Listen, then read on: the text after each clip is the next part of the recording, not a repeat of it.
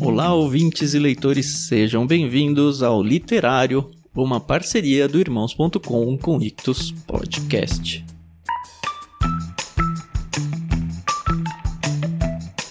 Eu sou Thiago André Monteiro, arroba vulgutan, e estou aqui hoje para apresentar para vocês o que foi o episódio número 10 do nosso literário, em parceria lá com o pessoal do Irmãos.com, mais uma obra do grandioso C.S. Lewis. Dessa vez a gente abriu a trilogia cósmica dele com o livro Além do Planeta Silencioso.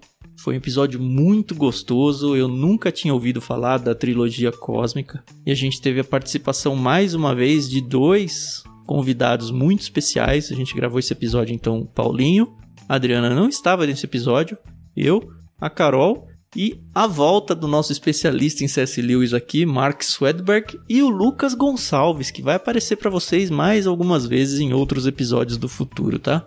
Lembramos que nós estamos aqui no Ictus Podcast em período de férias e nós vamos voltar no dia 25 de janeiro com uma parceria mais do que solidificada junto com o pessoal do Irmãos.com, porque o literário não vai mais sair só no feed deles lá. Ele vai passar a sair também aqui no Ictus Podcast. Então você vai poder aproveitar esse programa tanto seguindo eles lá quanto seguindo nós aqui no Ictus Podcast. Esse, além do Planeta Silencioso, nós mandamos no plano Peixe Grande do Clube Ictus em abril de 2019. Na verdade, a gente mandou toda a trilogia lá ao longo de alguns meses. E acho que a gente ainda tá devendo uma dessa trilogia no podcast, tá? Ele deve aparecer, pelo menos tem a promessa dele aparecer aqui em 2022 num dos programas novos. Mas para você se preparar para essa trilogia, ouça agora o episódio Além do Planeta Silencioso de C.S. Lewis. Tchau, tchau, galera.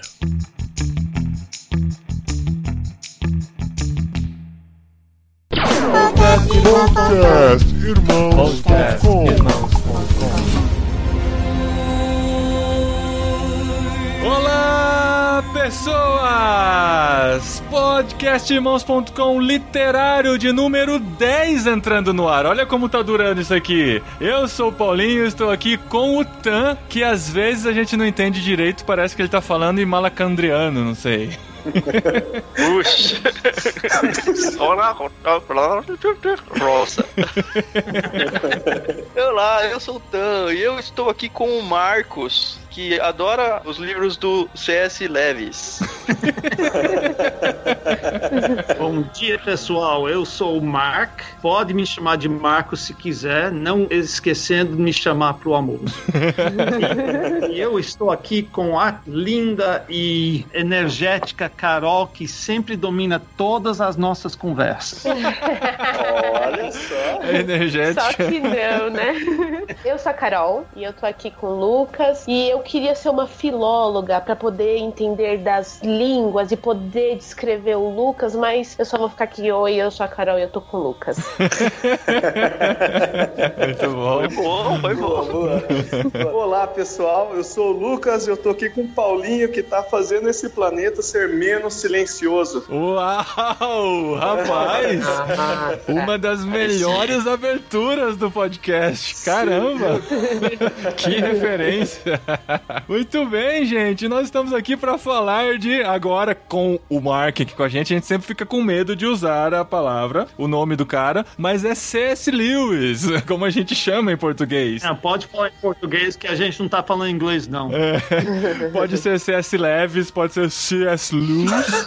A gente pode usar qualquer desses termos aqui, mas já é o terceiro livro em 10 programas literários. É o terceiro do Lewis que a gente faz aqui. E a gente vai conversar sobre o primeiro livro da trilogia cósmica. Aquele livro que, quando a gente gravou a biografia de C.S. Lewis, a gente não fazia ideia. Pelo menos eu não fazia ideia do que se tratava. E a Thomas Nelson Brasil lançou recentemente. E o livro veio no Clube Ictus do mês passado. A gente decidiu ler e encarar pelo menos o primeiro, né? O segundo e o terceiro a gente vai ver se a gente encara mais pra frente, quem sabe, assim que a gente se recuperar desse. Mas estamos aqui para falar sobre Além do Planeta Silencioso.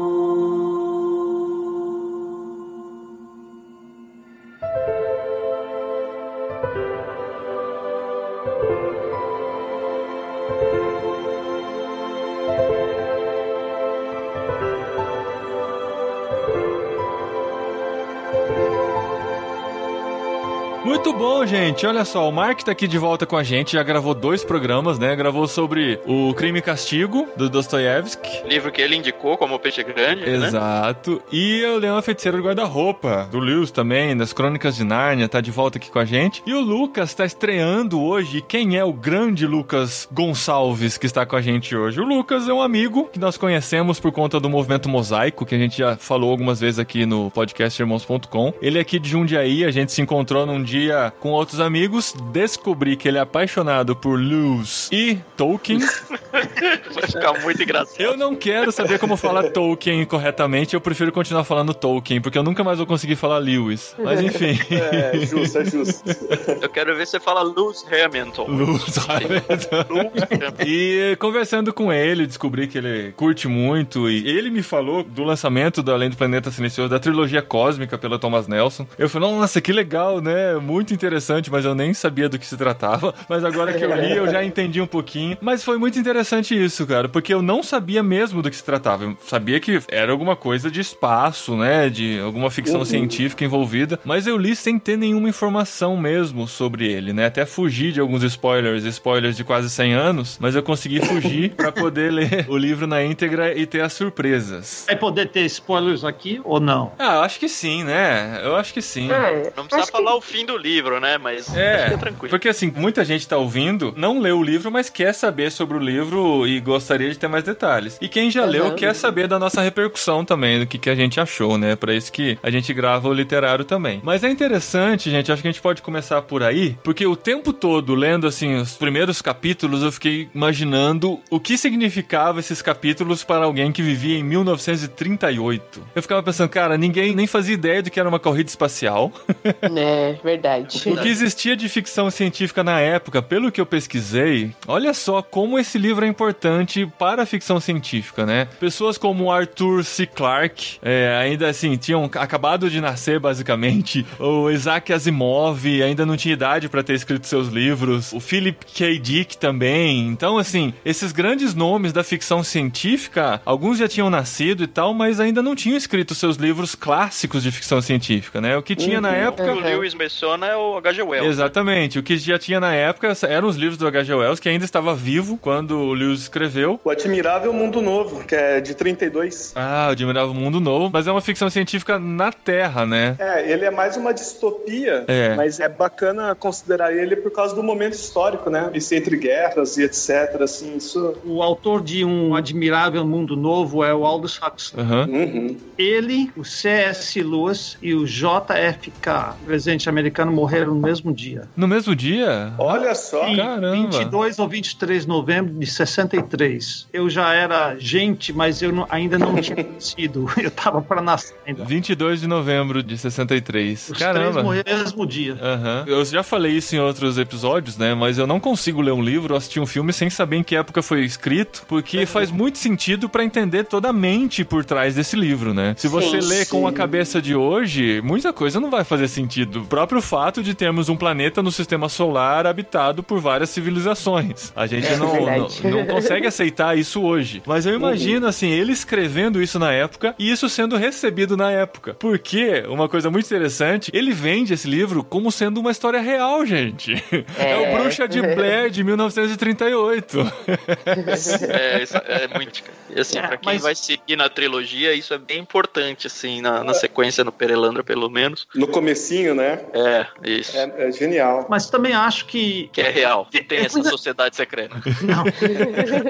Não, mas eu creio que faz parte do gênero, né? Se você vender apenas como brincadeirinha de criança, perde toda a graça, eu acho. Sim, mas a questão da época é bem interessante mesmo. E é um dos primeiros livros do, Tol- do Tolkien. É um dos primeiros livros do Lewis também, né? Sim. Falar em Tolkien foi resultado de aposta entre os dois. Não, não Exato. aposta, né? Não, combinado entre eles que cada um ia escrever um livro de literatura fantástica, aí, vamos dizer, vai. E eles Uhum. sortearam a viagem no tempo e viagem espacial. E Lewis pegou viagem espacial e o Tolkien nunca escreveu sobre a viagem no tempo, né? Você acha que o finzinho do livro que ele fala sobre viagem no tempo é uma espetada pro Tolkien? Eu não pensei isso, viu? Mas talvez. Será? Mas será que a viagem do tempo não acabou sendo o que a gente conhece como o Senhor dos Anéis? Então, eu também Defende achava que fosse. Então, eu estava lendo ontem, né, me preparando um pouquinho aqui para conversar com vocês. O Tolkien ele comenta sobre a trilogia cósmica e ele explica esse contexto, né, em uma das cartas para o editor dele. Aí ele fala que ele até começou a escrever a viagem no tempo dele, só que estava sugando mais tempo e energia dele e numa brincadeira estava começando a se tornar um pouco de peso, mais ou menos. E aí ele aborta a ideia, né? Mas isso foi antes ou depois de começar todo o universo do Senhor dos Anéis? Então, é durante, né? Porque a vida do Tolkien praticamente é a construção do universo do, Senhor Aham. dos Anéis, né? Desde 17 pra frente, ele sempre tá escrevendo alguma coisa. Então, Ah, tá. é meio que paralelo. Entendi. Mas a ideia até tem. Ele faz um rascunho numa das cartas. Ele fala basicamente seria uma viagem de um pai e um filho, temporalmente, né? Até chegar numa Atlântida mítica, que seria Númenor, que aparece na Segunda Era da mitologia de Tolkien. E basicamente ele aproveita assim um pouco dos ensejos assim desse esqueleto e aí ele faz a queda de Númenor, na verdade. Eu não sei se é correto dizer isso, mas aparentemente essa viagem temporal ela não se desenvolve como viagem temporal, mas um rascunho aparece ali na, na Segunda Era, na queda de Númenor. Ah, e dá pra aceitar então, vai, vamos considerar, vai, só pra não achar que o? Tolkien. Só pra não ficar chato. Só pra pra ele, ficar né? chato pro homem, né? O- o- não foi o Tolkien que fez os Vingadores Ultimato, né? Isso, é, foi, tá certo. O legal é que a trilogia espacial ela foi considerada uma das maiores trilogias antes de Senhor dos Anéis, né? E é considerado um dos clássicos da literatura inglesa, né? Da literatura britânica. Muito bacana. E ele, em 1938, antes de Cristianismo Puro e Simples, antes de Cartas de Diabo a Seu Aprendiz, antes do universo de Nárnia, ele resolveu escrever uma ficção alegórica pra defender suas verdades, pra contar aquilo que ele estava vivendo e tal, e utilizou esse nosso personagem, o Ransom. Olha só, falando com a pronúncia correta aqui, tentando pelo menos. O Hanson. O Hanson, isso. Que aparece aqui nessa história. Eu já vou começar dizendo que eu tive um pequeno problema pra conseguir entrar na história e assimilar todo esse universo. Primeiro, ele tá na Terra, tá vivendo a sua vida ordinária da Terra, acontece uma situação lá em que ele tem que eh, resolver uma diversidade e tal. Até aí, eu consegui me conectar bem porque as coisas estão dentro de tudo que eu conheço, de que eu consigo imaginar. Quando ele parte para a viagem interestelar, digamos assim, a viagem extraplanetária, a coisa começa a ficar complicado pra mim. Na nave. Na- tanto na nave, que é aquela nave que né, não tem as paredes paralelas e tal, nem perpendiculares. É a nave É. do astronauta do Maurício de Souza, né? É, eu imaginei isso. Tanto na nave quanto no planeta, cara. Porque no planeta aconteceu o seguinte: o Lewis perdia muito tempo pra explicar uma coisa que se fosse na Terra ele não teria gastado tanto tempo, né? Porque ele tem que explicar que a água é azul, mas não é azul como a gente imagina que é o azul, é um azul de verdade. Você não tem referência. Exatamente. E como a gente não tem o filme, pra gente poder imaginar a partir do filme, né? Porque isso ajuda bastante em Nossa, outras foi obras. polêmico. Pois é, mas a nossa imaginação tem esse problema. A sua. É, a minha imaginação tem esse problema. É claro que o filme ia simplificar muito coisas extraordinárias que ele descreve lá, né? Porque são coisas que a gente não consegue imaginar. Exatamente isso que eu acho que é um pouco da graça. Mas eu tinha muita dificuldade de me imaginar naquele lugar. Aí ele começa a descrever as criaturas, aí você começa a imaginar.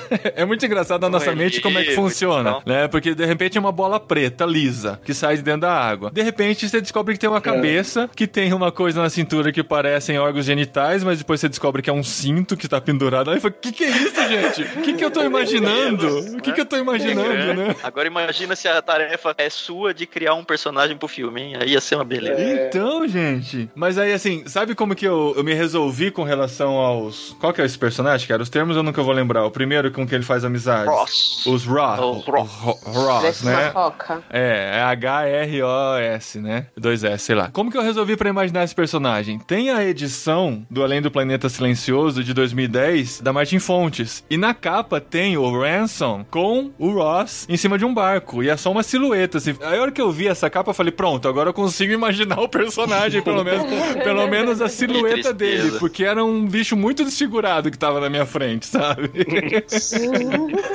Eu acho que eu nunca tinha lido uma ficção desse nível, assim, sabe? Tão desconhecido, num ambiente tão desconhecido, que não existe nenhuma representação gráfica dela, em que a gente tem que imaginar 100% do que tá acontecendo, né? Foi uma experiência interessante, mas foi difícil pra mim. É, mas eu tava lendo que essa era a intenção do autor. Ele queria exatamente apresentar uma coisa que a gente não tinha conhecimento, assim como o personagem, o Ransom, não tinha conhecimento, e conforme ele ia conhecendo aquilo, a gente se identificando com ele. Pode Uhum. ser que de modo gráfico isso seja mais difícil pra gente, mas eu acredito que em 1938 isso deva ter funcionado muito bem, né? Acho que a imaginação era melhor naquela época. A gente não tinha tantas representações. Né? A gente- É. Ó, resolve um pedacinho disso, Paulinho. Eu sei que a gente tá pulando a cerca aí, mas o comecinho da Perelandra é é ele falando com o Lewis e explicando da viagem, um pouco antes dele fazer a segunda viagem. E assim, o Lewis fala exatamente isso com ele. Ele fala, cara, era muito difícil ele explicar pra gente as coisas que ele viveu por falta de parâmetros de comparação mesmo. Aham. Eu acho que ele usou até a favor da literatura dele essa característica. Para falar sobre a habilidade de imaginação, em 32, com certeza não tinha TV. É. Então, era uma geração de pessoas criadas na literatura e não na TV. Tinha já filmes, não sei quando entrou o filme falado, mas TV, se já fora inventada, era coisa de rico. As pessoas liam,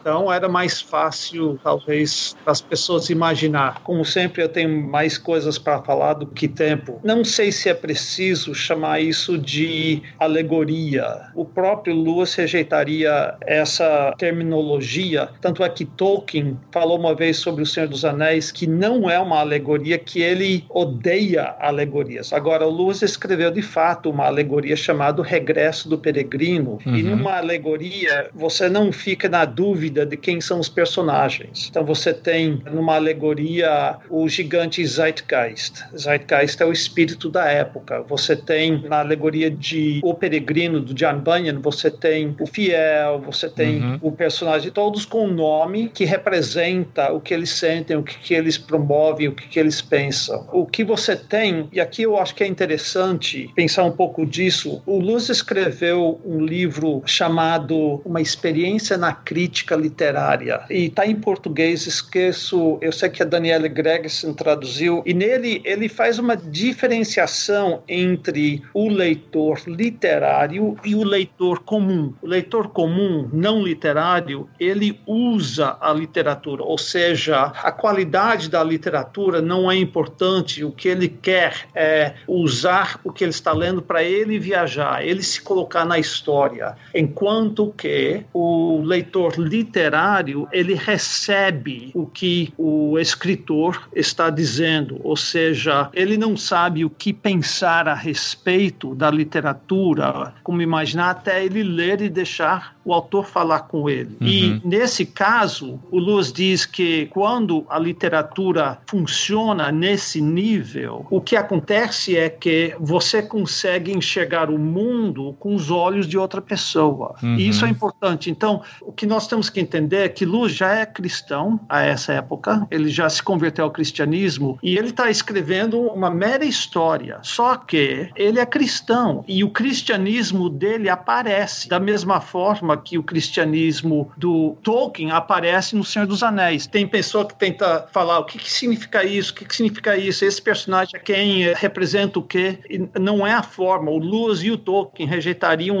essa abordagem. O certo é receber como forma de história, mas entender que quem está escrevendo é um cristão e ele enxerga. Então, a base de entender fora a trilogia cósmica, mas especialmente esse livro, é imaginar. Você tem um escritor cristão que imagina uma viagem extraterrestre com os pressupostos que o mundo tinha na época, mas como ele acha como cristão que seria. Então, o pressuposto do H.G. Wells, por exemplo, é que ele encontrar monstros. E o Lewis está escrevendo com a ideia de que quem é o monstro somos nós. Ele encontrar criaturas que nunca tinham pecado. Então, não é bem uma alegoria, mas a vantagem de ler esse livro, até para o o ateu é que ele consegue entender o mundo do ponto de vista de um cristão. Uhum. É interessante notar que o além do planeta silencioso, o tempo todo você fica pensando que vai ser o planeta para o qual ele foi. Uhum. Mas na verdade, conforme o livro anda, você descobre que o planeta silencioso é o planeta Terra. Uhum. Porque, assim, é o que o Mark falou, as criaturas não pecaram lá. Nós que somos os monstros invadindo o espaço deles, aí tem um ser que cuida de cada planeta, é um tipo de deidade aí. E aí os personagens no outro planeta, eles acabam falando que, olha, nesse terceiro planeta aí do sistema solar, parece que não tem esse ser, ou esse ser não age nesse planeta.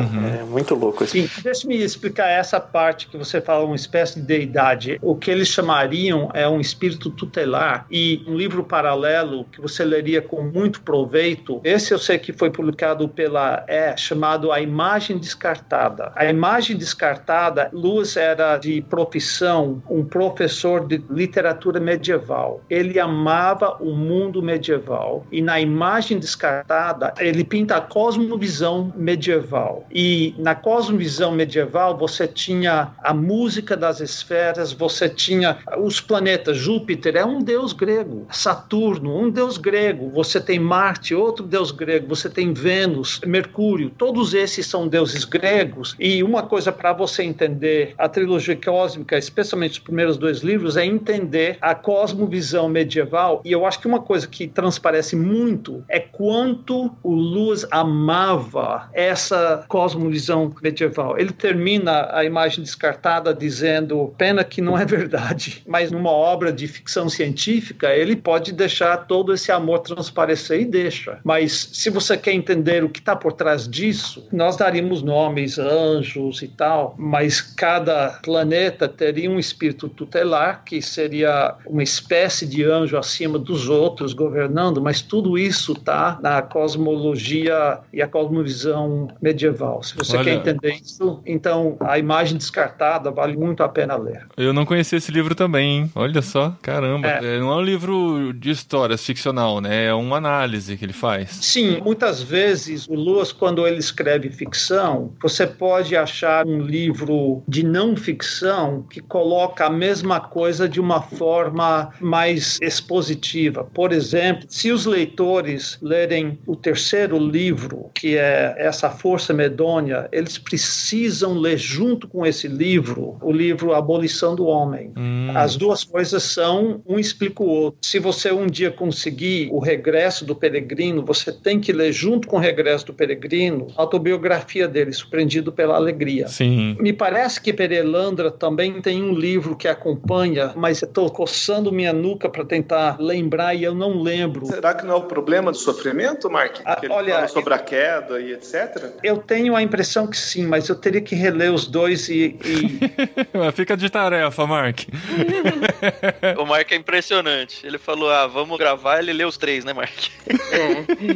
Eu, eu ia ler, mas aí vocês falam que não. Eu, na verdade, estou lendo outro livro dele, que é O Peso da Glória. Comecei a ler, quase terminei também. O Luz é fascinante.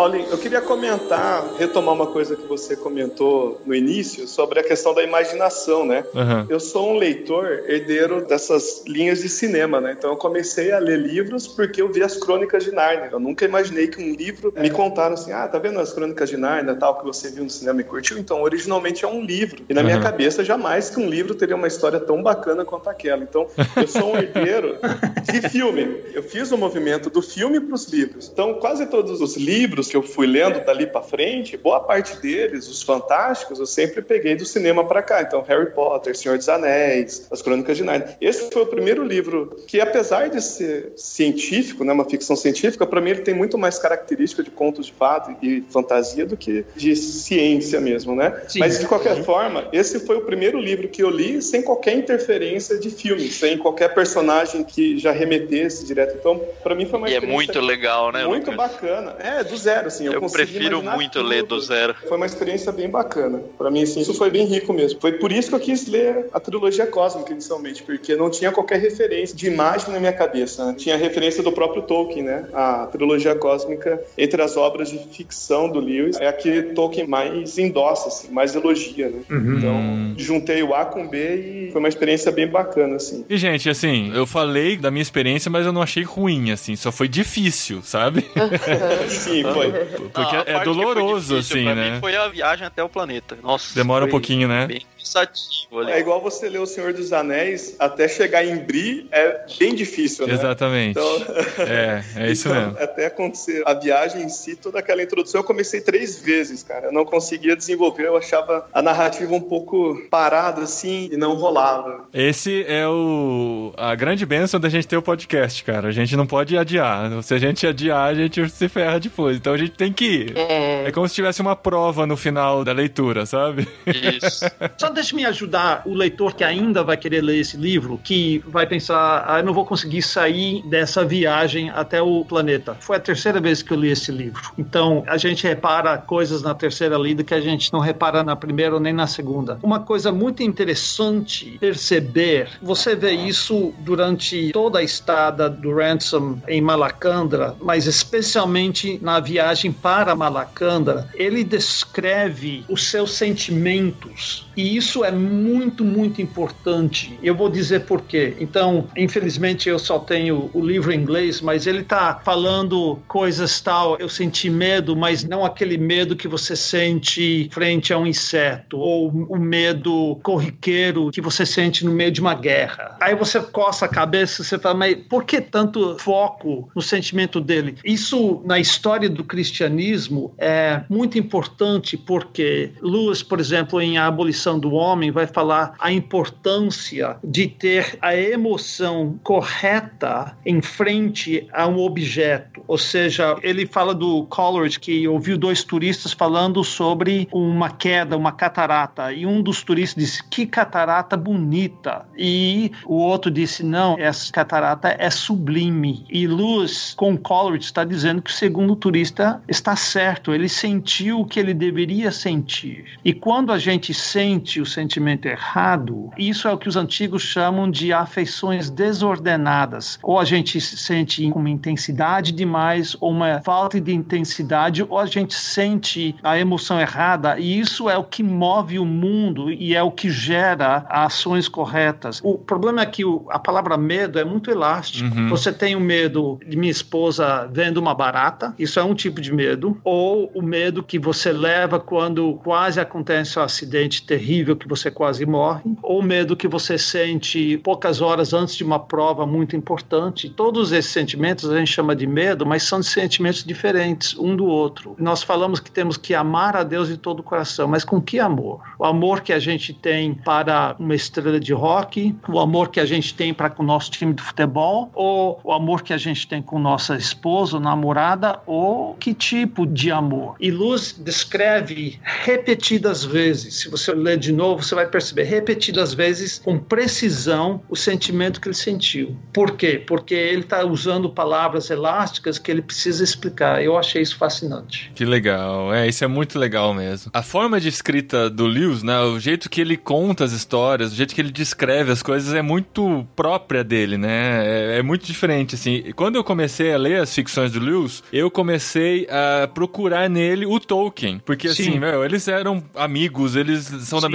Mesma época e tal. Aí você começa a perceber que não é a mesma coisa. É uma outra forma de escrever, de contar a história, de te cativar, né? É muito próprio dele. Isso é muito interessante. Essa aposta que o Thiago colocou aqui pra gente, que eles fizeram, de viagem espacial e viagem temporal, partiu de uma ideia do próprio Lewis. Numa conversa com Tolkien, ele falou assim: eles se chamavam, Lewis era chamado por Tolkien de Jack e Tolkien era chamado por Lewis de Tollers, né? Então aí Lewis chega e fala assim: Ô Tollers, tem pouca coisa que a gente tem gos- assim, que a gente tem sentido prazer de ler, né? Eu acho que a gente vai ter que fazer uma história um pro outro. E aí que surge esse contexto da aposta. Aí eu achei legal, porque aí depois Tolkien, na carta, ele diz assim: ah, a gente tinha um núcleo comum de histórias, de gostos, assim, e ao mesmo tempo a gente tinha algumas divergências. Porque Lewis fazia algumas críticas a Tolkien, na Senhor dos Anéis, etc., e Tolkien fazia suas críticas a Lewis também, né? Uhum. Então eu achei interessante o seu comentário de procurar Tolkien e Lewis e até encontrar alguma coisa parecida, mas ao mesmo tempo encontrar coisas que não batem, e é bem pessoal do Lewis mesmo. E o personagem principal do livro, Ransom, ele é inspirado no próprio é o Tolkien, né? Tolkien, né? Por Uhum. ser um linguista. É, ele é um e tal. filólogo, né? Filólogo, é. Mas conta pra gente, Thiago, qual é a história? Vamos contar essa história ou não? Vamos, vamos lá, vamos lá. Então, nós começamos no planeta Terra. O livro começa com um personagem único que é apresentado como Ransom. Ele é um professor de filologia, e aí já é a primeira ponte pro Tolkien, que era um filólogo também. E ele tá andando, tentando achar algum lugar para passar a noite, e começa a chover, e, e aí ele vê que não vai chegar numa cidade ou num vilarejo, alguma coisa, e ele percebe que ele vai se ferrar e vai anoitecer e não vai ter onde ficar. Aí ele encontra uma senhora desesperada porque sumiu o filho dela, e o filho tinha que ter voltado do trabalho ou não, e aí para tentar ajudar ela, ele fala: ah, eu vou atrás do seu filho, porque ele pensa que vai encontrar um abrigo nesse local onde o filho tá para ele passar a noite. E aí chegando lá, ele encontra os outros dois personagens, que é o, o Weston e Divine. é, o Divine e o Elston, ele descobre depois de um tempinho, logo no começo, que o Divine estudou com ele quando eles eram adolescentes, alguma coisa do tipo, na faculdade, alguma coisa assim. E aí eles descobrem que eles estão fazendo uma coisa esquisita no casarão lá onde eles estão. Ele acaba mandando o outro moleque que trabalhava lá de volta pra mãe dele. Esse menino não aparece mais, mas é interessante pensar o que seria do menino se o Ransom não tivesse encontrado ele, né? Porque o menino que ia viajar pra Malacandra. É, por isso que o nome dele é Ransom. Ele resgatou o menino, olha só que bonito. Olha só. Ele é um tipo de Cristo pro menino ali, né? Ele acaba. Aham, substituindo, né? E aí o que acontece é que aparecem as duas personalidades. Esse Divine é meio que puxa saco. É legal falar que o Ransom lembra dele como uma pessoa que ele não gostava na faculdade, né? Que ele achava muito chato e tal. Ele desenvolve muito bem essa parte. E o Aston é um cara mais fechadão. Parece que não gosta muito do Ransom. O que, que esse cara tá fazendo aqui e tal. Tem algumas conversas muito interessantes no começo. Ele falando sobre o exército, pra mim, no começo foi muito legal. Que pra mim foi o Lewis dando a opinião pessoal dele sobre o exército através do personagem. Ah, um parênteses aí, cara. 1938, entre guerras, né? Isso. Depois da Primeira Guerra e preparação pra Segunda Guerra. As vésperas da Segunda Guerra, né? Isso é, É, bem exatamente. interessante de Lewis- entender. E o Lewis era veterano da Primeira Guerra. Sim. Ele, ele foi contundido na Primeira Guerra. Muito bom. Bom, enfim, tem na página 20, se alguém quiser, um trechinho aí, mas não vou ler. E aí o que acontece? Vai contando assim mesmo, sem dó, Paulinho? Ah, vamos até chegar no planeta e ter os primeiros desafios. Tá bom. O que acontece é que os dois lá, amigos, estão fazendo alguma, algum tipo de experiência estranha e não é revelado muito bem o que. E aí eles dopam o Ramson e ele vai contra a sua própria vontade. Ele se vê preso num. Com o tempo você descobre que ele tá indo numa nave espacial e não tem muito o que fazer ali. Aí gasta um tempão, meio chato essa parte do livro, mas ok. Eu não Na achei tão viagem- chato, falar a verdade, cara. É, então aí é muito pessoal. Essa né? coisa do o sol tá de um lado e o, o escuro do outro, cara, ele ia da noite pro dia só atravessando isso a é nave de um lado pro outro. Falei, caramba. E é muito louco, cara, porque a gente acha que todo o conhecimento científico que a gente tem vem dos últimos anos, né? Aí tem muitas coisas assim que você fala, caramba, eles já sabiam isso em 1938, né? Ou pelo menos o Lewis já tinha essas informações, né? Acho que já sabiam há muito mais tempo. Mas o Lewis já tinha essas informações. Era um cara que tinha um conhecimento sem ter acesso a tanta coisa como a gente tem hoje, mas ele tinha um conhecimento astronômico muito interessante pra poder escrever algo com uma base científica até, né? É, ele passa a experiência de extremo frio, extremo calor, dependendo da sala onde ele tá na nave, né? É, é muito louco isso. E aí, enfim, ele tá lá, todo angustiado, passando. Acho que passa mais de meses na nave. Acho que são lembro, 20 e poucos mas, dias. Não, 28 dias. 28 dias, é. É, ele passa, assim, 28 dias numa angústia que a gente fica pensando, né? É aquele medo pré-prova, só que esse aí diluído em 28 dias, né? Aham. Então, ele não sabe o que vai acontecer, ele não pode agredir os dois, porque, enfim, ele tá viajando numa nave dos caras, ele não sabe o que fazer se acontecer alguma coisa com os dois. Aham. E ele percebe que, tipo, tem umas partes da nave que ele não pode ir, e ele percebe que, que existe vida nesse outro planeta e que eles vão entregar ele pra talvez ser executado ou alguma coisa assim. É. bem nebuloso e é de propósito que é nebuloso. Ele não sabe muito bem o que vai acontecer E com a ele. gente também não sabe porque a gente tá na mente do protagonista. Na né? mente dele, isso. E aí ele tem o plano de, cara, chegar lá, eu vou vazar, vou tentar fugir, tentar agredir alguma coisa. Ele guarda uma faca para ele. Eu fiquei esperando de usar essa faca a história inteira, ele não usa. É, ele usa, sim, para coisas mais banais, assim, mas ele usa. Você queria ver morte, você queria ver sangue, né, Tan? Tô vendo. Não, é porque assim, quando um personagem coloca alguma ferramenta ou alguma coisa muito específica, assim, na história, normalmente eu até marco ali que falo, isso aqui vai ser importante. Uhum, Só é. que não foi. Tá. Ele fala muito, né, da faca. É, então, justamente, como ele falou da faca, da faca, da faca, eu falei, algum, isso aqui vai ser o olho de Tandera da história. aqui, sabe? Mas não foi. Ele usou pra cortar uma fruta, talvez. É, alguma coisa. Acho que foi isso mesmo. Uma coisa que me chamou muita atenção, eu não sei se a gente poderia chamar de easter egg, mas essa ideia dos dois personagens aí coadjuvantes, né? Eu tava lendo Divine, né? Eu não sei se é assim que vocês leram também, o Divine e o coisa assim. Uhum. Eles, desde esse começo, eles já demonstram qual que é a tensão da história, né? A ideia do domínio, assim. Então, eles iriam levar um garoto contra a própria vontade, depois acabam levando o Hanson contra a própria vontade, para eles sacrificarem um dos dois para conquistar favores, assim, ou ter uma moeda de troca com os seres de Malacandra, né? É, tinha a ouro, acho que lá, né, que eles queriam pegar. Me lembrou um pouco a ideia do Avatar do James Cameron, né? A coisa da Uhum. invasão, da colonização, da exploração e tal. Também me lembrou Portugal invadindo o Brasil e tal, mas enfim. É muito Mas interessante como essa ideia de domínio, assim, essa ideia de poder sobre o outro, né? Ele vai aparecendo nos três livros da trilogia cósmica, assim. É- Sim, mas o Weston e Divine têm propósitos bem diferentes. O Weston é visionário e o Divine é venial. Ele só quer ficar rico. Ele não está nem aí com o que o Weston quer fazer. O Weston tem um propósito visionário. Ele quer se tornar um deus. Ele é a abolição do homem. E o Divine, que em inglês soa divino, ele só quer ficar rico. Uhum. Algumas informações interessantes. O nome do clube do qual participavam o Lewis e o Tolkien era The Inklings. Inklings é um- uma expressão de duplo sentido. A palavra inkling em inglês tem a ideia de ter o início, o princípio de uma ideia, uma noção vaga de um assunto. Sim. Mas ao mesmo tempo, inkling também tem a palavra ink, que é tinta, tinta de escrever. Então seria os tintureiros, porque eles eram todos amadores de literatura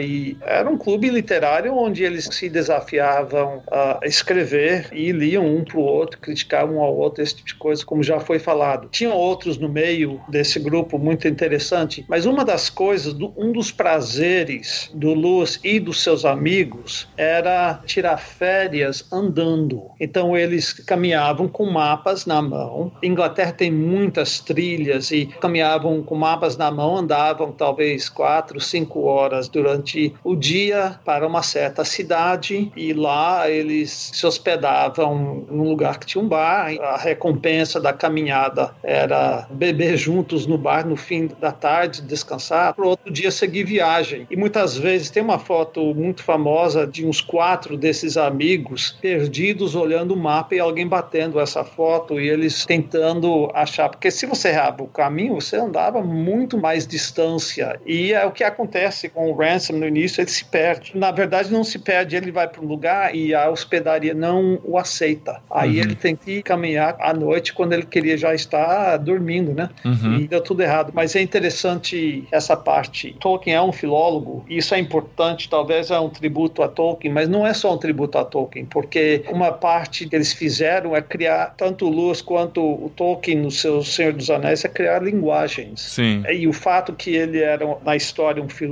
deu a oportunidade para o Lewis criar uma linguagem, a linguagem que se fala em Malacandra. E como tem três espécies de seres inteligentes, os Renal, e cada um com seu sotaque diferente, e na verdade a linguagem que eles falam é a linguagem de um deles, mas para se comunicar todos usam, porque um deles é os Herossas, são os poetas e os que entendem de língua. Então eles falam essa língua em comum, mas dá uma oportunidade para Lewis criar um idioma.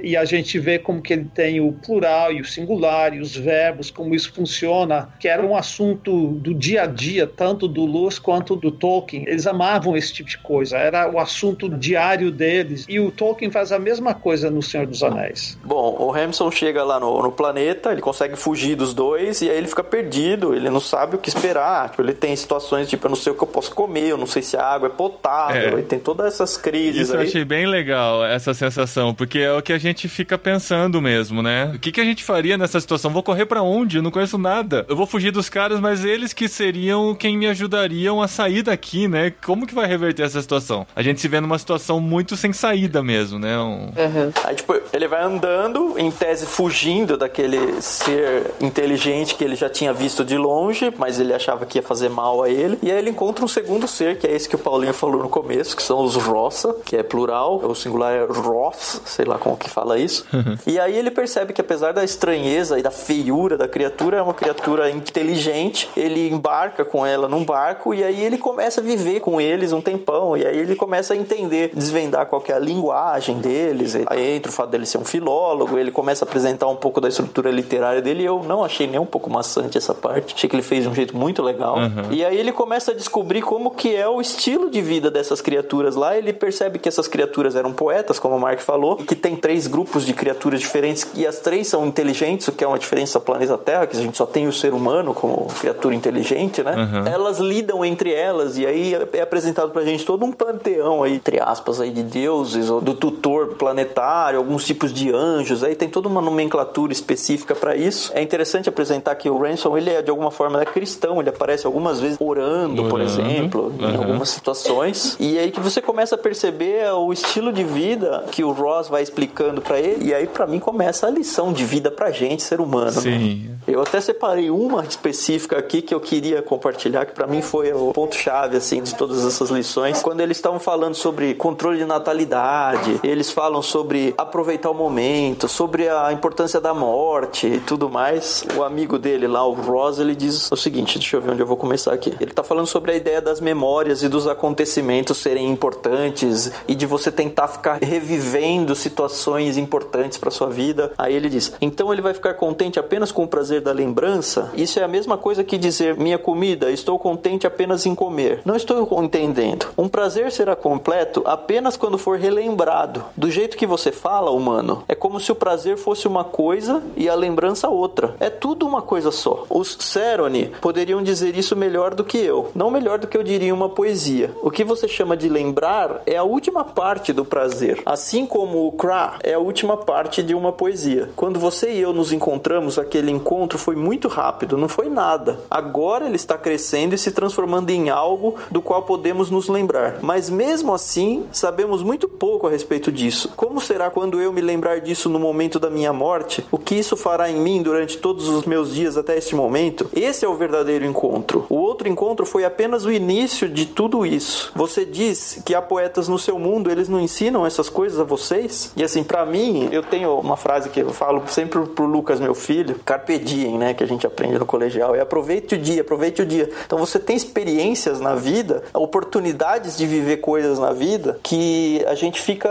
ah, perdi. E às vezes a gente vai gastar um tempo com essa experiência e a gente só dá valor para aquele ponto onde a gente executou a experiência. Só que aí esse Ross, pelo menos para mim, ele ensinou que essa experiência, a execução dessa experiência é só o comecinho, porque ela a partir daquele momento ela entrou na sua vida, então essa experiência você vai viver ela a vida toda junto com a lembrança e com você pode transformar isso numa amizade, por exemplo. O momento em que eu encontrei uma pessoa muito importante na minha vida, o momento em si ele é muito pequeno perto do todo. Isso para mim foi sensacional. E assim, aí começa a andar a história, ele começa a ir atrás, ele é chamado pelo deus do planeta lá para alguma coisa e ele começa uma peregrinação atrás desse deus para descobrir o que vai acontecer. Eu acho que ir muito além disso na história Uhum. É estragar a história. E a partir desse momento, né, na verdade, desde o começo do livro existem várias discussões filosóficas. Mas o que acontece é que a partir do momento que ele começa a se encontrar com essas outras civilizações, com esses outros seres, aí ele tem diálogos que tornam o livro ainda mais interessante. Frustrante para algumas pessoas que esperavam uma aventura mais de sobrevivência, de tentar entender o planeta e tal. Isso fica mais no secundário, né? Ele tá enfrentando as dificuldades e vivendo essas interpéries, né? Só para não repetir dificuldades de novo. Mas o foco de todo o livro a gente percebe que é essa sede do Lewis de colocar essas discussões em questão, né? Nos diálogos dos personagens, né? É dar um contraste entre a civilização humana e o que nós fazemos aqui no planeta Terra e o que seria possível de se fazer olhando para outras civilizações que pensam diferente, né? É isso. Uhum.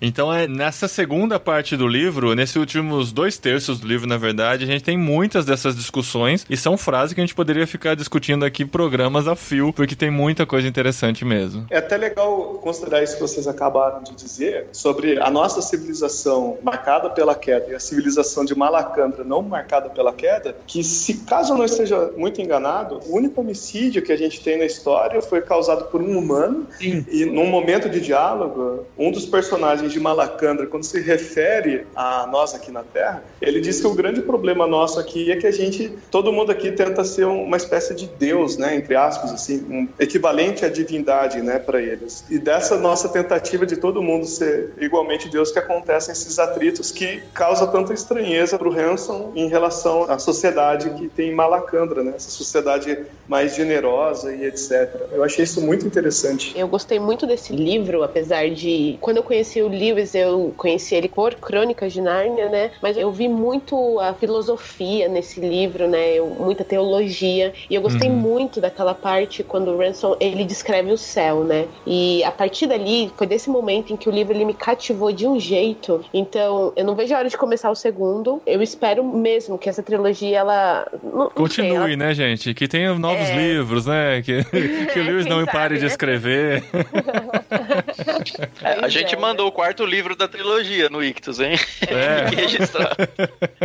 Mas a, a reflexão filosófica sobre a religiosidade, ela me trouxe uma visão muito diferente. Eu ainda estou assimilando muita coisa. E quando eu escuto o Mark falando, eu só vejo que eu só entendi a ponta do iceberg. Aham, Nós somos os leitores comuns que ele descreveu, né? É, É, exatamente. isso mesmo. Sim, nesse ponto é interessante esse livro, porque assim, ele fala muito sobre filosofia e cristianismo, só que ele não é aquele livro que fica falando sobre Deus, onde um ateu, um descrente vai se incomodar, sabe? Exatamente. É um negócio que faz as pessoas pensarem, qualquer pessoa. Que eu diria a forma de não ser mais um leitor comum, e não tem nada errado com isso, é ler mais. Ah, Mas você lê mais que uma leitura vai construindo em cima de outra. sim. Uhum. Por isso que é tão vantajoso, como eu disse, eu li pela terceira vez. Puxa vida, a primeira vez que eu li, eu estava na faculdade, isso é uns 200 anos atrás. Eu não sabia nada, não entendia nada de filosofia. Achei interessante a nível de história, mas não tinha nem a curiosidade de ler os próximos dois livros da trilogia. Aí eu li novamente, na época de fazer a minha tese, a TCC de mestrado, foi 2009, 2010, por aí que eu reli, e já tinha avançado bastante, mas agora eu li de novo, depois de mais 9, 10 anos, puxa vida, a diferença é incrível. Quanto mais você lê, mais você vai apreciando o que está acontecendo. Uma coisa que me chamou a atenção dos comentários recentes aí é a questão do Lewis não ser proselitista na fala dele, então ele não fica enfiando Deus e Jesus na história e querendo forçar alguém a abraçar o cristianismo, mas ao mesmo tempo, como o Mark já comentou em outro momento também, é bem bacana ver como o cristianismo aparece bastante. Até um amigo meu que costuma falar brincando que é Lewis pratica uma apologética imaginária, né? uma apologética fantástica assim. né? E aí eu lembrei bastante do livro que o próprio Mark citou aí, o Imaginação Tá, Imagem descartada, isso. A imagem Que, é, descartada. que tem uma ideia bem bacana, como que era a arte clássica e como que é a arte moderna em contraste, né? Enquanto a arte moderna, ela preza pela criatividade, por fazer alguma coisa nova e criar um sentido novo, a arte clássica, ela tem o seu valor em imitar a realidade, né? Ou seja, imprimir um sentido que você já reconhece na realidade. Então, para Lewis isso é muito claro, já que para ele todo mundo é significado por Deus, para ele é muito claro como é válido e como é virtuoso ele imprimir esse significado na obra dele, ainda que não seja de uma forma proselitista. Então, quando a gente tem esse olhar cristão, essas coisas saltam muito pra gente porque era quase uma visão dele, né? Aparecia bastante pra ele. Eu acho isso rico pra caramba. Legal, gente. Eu também curti bastante a experiência. Tinha muita curiosidade de ler. Tive um pouco de dificuldade mesmo pra poder entrar na história e entender tudo que estava acontecendo, até que eu me toquei que não era um livro sobre uma viagem espacial, sobre uma ficção científica. Eu fiquei o tempo todo pensando assim, por que, que esse livro não é tão conhecido? Mas ele não é tão conhecido assim no meu universo, né? Eu sei que é uma obra clássica do Lewis e tal, mas quando a gente fala sobre as ficções dele, a gente sempre vai para as Crônicas de Nárnia. Uhum. Mas eu comecei a imaginar assim, cara, como que um livro como esse seria transportado para o cinema, né? É um livro é difícil, difícil, né? É, Parece que não faz difícil. muito sentido, né? Eu sei que tem outras obras que já foram consideradas impossíveis de se adaptar para o cinema e até conseguiram fazer alguma coisa e tal, nada muito grandioso, mas essa eu considero uma obra difícil de ser interessante se for utilizada a mesma pegada do livro, a não ser que eles aproveitem uhum. um universo e criem outra história lá dentro, uma história muito mais de aventura do que essa discussão filosófica toda que existe, né? É, esse livro é um pouco mais adulto do que Nárnia, né? É, se você for é. pensar. Ah, bem lado. mais. E aí, outra coisa, assim, fazendo essa relação com Nárnia, a gente reconhece muita coisa da mitologia criada por Lewis nessa história que também está presente em Nárnia, né? Principalmente com relação à divindade, as alegorias que ele utiliza, apesar de né, não gostar de ser chamado de alegoria, mas eu vi muitos paralelos com a obra que ele escreveria depois, né? Porque ainda não existia Nárnia. Não sei se já existia em sua cabeça, mas não existia escrita ainda, né? nada publicado sobre Nárnia. Então esse uhum. paralelo realmente existe. Mas deu para entender o coração do livro, deu para entender o que, que ele quis passar nesse livro, por que, que ele escreveu, e depois, provavelmente lendo os próximos livros, a gente consegue entender mais ainda o coração dele. Mas é uma experiência muito interessante, principalmente se você se colocar em 1938, quando esse livro foi publicado. A uhum. época em que foi escrito, entre guerras, a mensagem que ele queria passar através de todas essas conversas extraterrestres aí, bem interessante mesmo. Recomendo e recomendo que você assine o Clube Ictus para ter acesso a livros como esse, né?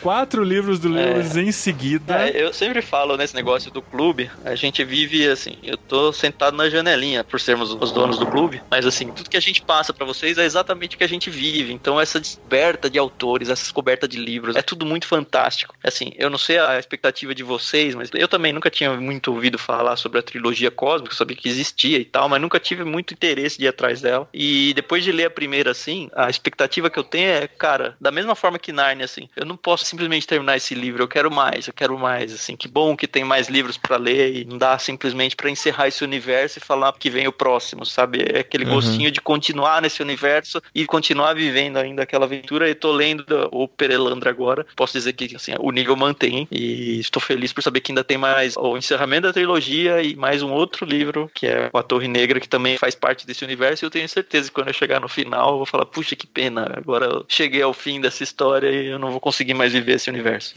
Até que, que tenhamos rostos. É outro livro de ficção dele, não é esse mesmo universo, mas esse é o melhor livro dele. É mesmo? Até que tenhamos rostos? É até que tenhamos publicado pela Ultimato. Que legal. Olha só, hein? Tem muita coisa ainda pela frente. Pra quem tá começando agora, né? Quem já leu tudo, só resta reler. Mas pra gente, a gente tem uma, uma, bela caminhada pela Não, mas frente. Mas a literatura ainda. é um negócio louco, cara. A gente é. tá falando, tipo, só do Lewis. E aí a gente já fala, nossa, tem esse, tem esse, tem esse. A gente falou outro dia do Dostoiévski. E aí uhum. a mesma coisa. Nossa, e aí tem esse, tem esse. E dá pra passar a vida inteira lendo e a gente não vai ler 1% do que a gente consegue. Muito bom, gente gente. Então, para receber em casa esses livros, como a gente recebe para ler, né? No Clube Ictus, clubeictus.com.br, assine lá, utilize o cupom de desconto Irmãos e a gente precisa decidir o livro do próximo literário. Chegou aquele momento. E dessa vez a gente não discutiu antes no Telegram. Vamos tentar decidir aqui. Eu tenho uma sugestão, quero saber de vocês, Thiago e Carol, se vocês estão com a gente. Uhum. Porque assim, temos quatro de livros nos dois últimos Ictus, né? Então uhum. a gente vai ter que, assim, para mudar um pouquinho os ares,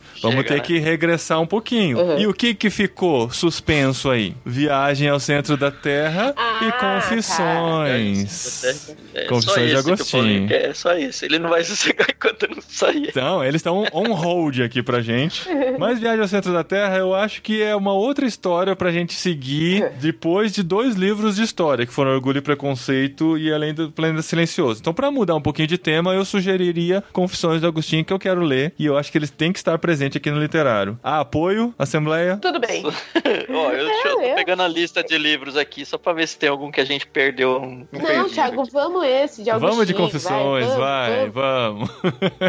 Ó, só ciente assim, a versão que a gente mandou não é o livro completo, porque Confissões é meio que um, um diário, não é diário, é, é uma autobiografia do Agostinho. E aí, se não me engano, os últimos três capítulos, ele muda o assunto, ele vai construir todo um argumento filosófico, teológico sobre o Gênesis, se eu não me engano, que não está na edição que a gente mandou. Então a pergunta é, o que, que a gente vai ler? É, vamos ler essa Se a edição gente da for Mundo a edição Cristão. que a gente mandou, é, são, se não me engano, os 10 primeiros capítulos, subjúdice essa contagem aí, mas não tem Aham. os últimos dois ou três capítulos. Então fica combinado, confissões para o próximo literário. Obrigado mais uma vez, Mark, por estar com a gente. Eu sei que o Mark tá se segurando para não passar a tarde toda falando sobre o livro com a gente. Eu entendo o coração dele, como tá apertado. Eu, eu sei que quando é luz eh, fica difícil eu ficar com a boca calada. Não, o que a Carol falou é bem isso. A presença do Mark faz a gente sair um pouquinho do leitor e se transformar no leitor literário. A gente passa de amador para profissional, né? E você sabe que é por isso que a nossa série de podcasts aqui chama literário, né? Porque eu já sabia que existia esse leitor literário. Não foi uma simples coincidência. Lá. E obrigado também, Lucas, cara, por separar esse tempo aqui com a gente na hora do seu almoço aí pra gravar. Valeu mesmo. Cara, brigadão pelo convite, foi bem especial. Eu tenho acompanhado o literário desde o primeiro, assim, eu fiz um endurance, assim, né? Sentei, como ouvi vários de uma vez. Acho o projeto muito bacana e fiquei bem feliz pela oportunidade de estar com vocês. Foi uma honra legal. gigante. Valeu, gente. Muito obrigado a todos. Obrigado a vocês que leem com a gente e acompanham. Vocês são especiais, nossos ouvintes. E vamos ler junto Confissões do Agostinho, a edição da Mundo Cristão que a gente recebeu no Clube Ictus. E para assinar Clube Ictus, clubeictus.com.br. Tennessee.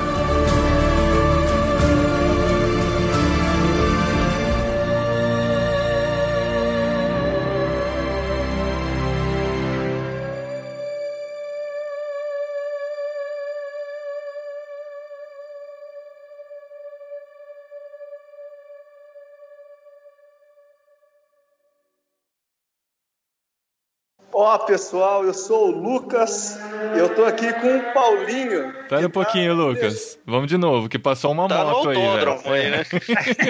É isso, eu Deixa pensei eu dar um oi aqui. Oi, Barrichello, tudo jóia? tá bom.